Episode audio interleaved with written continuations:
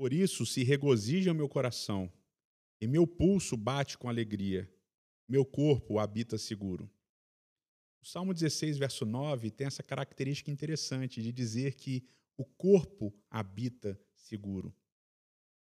Essa, o verbo para habitar aqui, o verbo shahan, ele aparece também no Salmo 15, que é o salmo anterior. No Salmo 15, o salmista faz uma pergunta: quem pode habitar no monte do Senhor? Quem pode habitar no templo do Senhor? E ele responde com uma série de características. Aqui no Salmo 16, ele diz que ele habita com o Senhor, que o corpo dele habita seguro com o Senhor. E aqui uma outra característica, ou uma série de características, é colocada.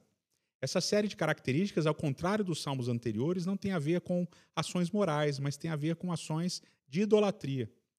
Aqui, esse salmista que habita com Deus, ele é um salmista que não adora outros deuses. Essa é uma característica interessante nesse Salmo 16. Mas ele termina com uma expressão que eu gosto muito.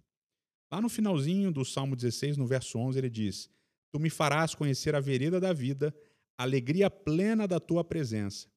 Essa expressão alegria plena em hebraico seria literalmente saciedade de alegrias na tua presença. Eu gosto dessa expressão, saciedade de alegrias. A ideia de estar satisfeito, de estar satisfeito com a experiência e com a vida, de, com a vida que se leva.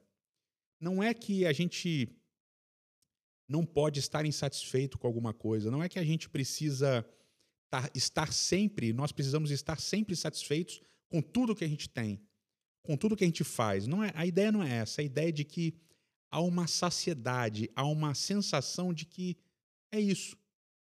E a gente prossegue mesmo assim. Essa saciedade de alegrias é que o poeta busca, é que o poeta tem quando ele vive com Deus.